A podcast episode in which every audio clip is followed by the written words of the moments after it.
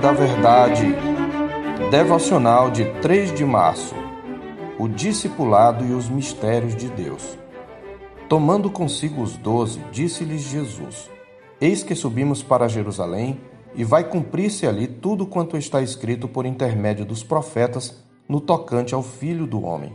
Pois será ele entregue aos gentios, escarnecido, ultrajado e cuspido, e, depois de o açoitarem, tirar-lhe-ão a vida mas ao terceiro dia ressuscitará. Eles, porém, nada compreenderam acerca destas coisas, e o sentido destas palavras era-lhes encoberto, de sorte que não percebiam o que ele dizia. Lucas 18, 31 a 34.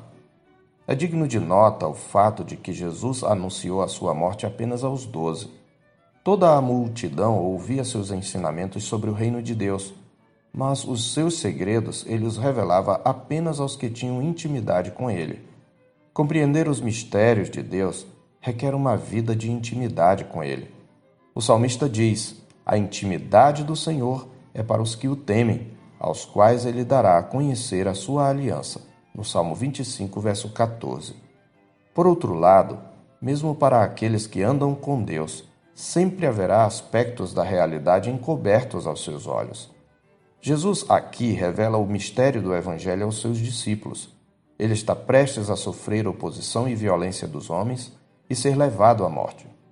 Um mistério ainda maior é que esse sofrimento e morte sob o ataque dos homens não faria mais do que cumprir o propósito de Deus já revelado de antemão pelos profetas nas Escrituras, e era necessário.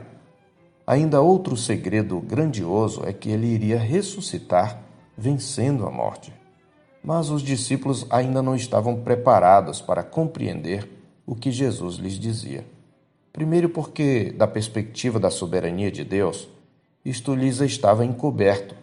Em segundo lugar, da perspectiva da responsabilidade humana, as expectativas deles quanto ao Messias ainda eram terrenas e temporais. Eles aguardavam a instauração de um reinado político de Jesus. Não devemos condenar os discípulos, primeiro, porque, mesmo não compreendendo, eles continuaram seguindo a Jesus, com exceção de Judas Iscariotes.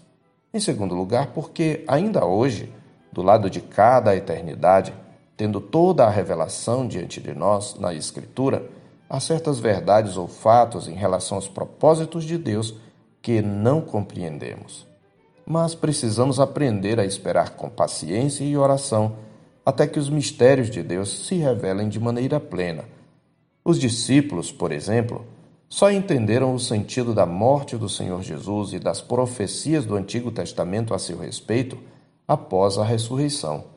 E mesmo depois, eles continuaram não compreendendo certas coisas acerca do tempo da consumação do reino de Deus.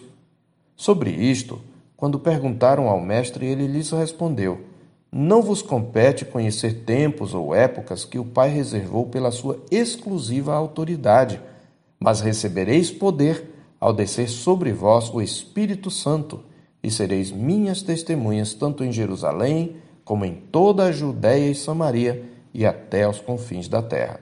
Atos 1, versos 7 e 8. Estas palavras também se aplicam a nós. Há muitas questões que só entenderemos na glória. Ainda assim, cabe-nos seguir Jesus e proclamar seu Evangelho. Em nossos dilemas, aplicam-se a nós as palavras de Jesus a Pedro quando lhe lavava os pés. O que eu faço não o sabes agora, compreendê-lo-ás depois. Em João 13, 7. Crente, não espere na era presente compreender todos os mistérios de Deus. Creia tão somente Embora muitos dos desígnios de Deus nos estejam encobertos, ele nos deixou claro em Sua palavra o que nos cabe fazer. Se você confia verdadeiramente em Cristo, você o obedecerá mesmo quando não compreender os seus caminhos. Você aceitará com alegria o que está escrito em Deuteronômio 29 e 29. As coisas encobertas pertencem ao Senhor nosso Deus porém as reveladas nos pertencem a nós e a nossos filhos para sempre, para que cumpramos todas as palavras desta lei. Eu sou o pastor Marcos Augusto, pastor da Terceira Igreja Presbiteriana de Boa Vista, em Roraima. Tenha um bom dia na paz do Senhor Jesus.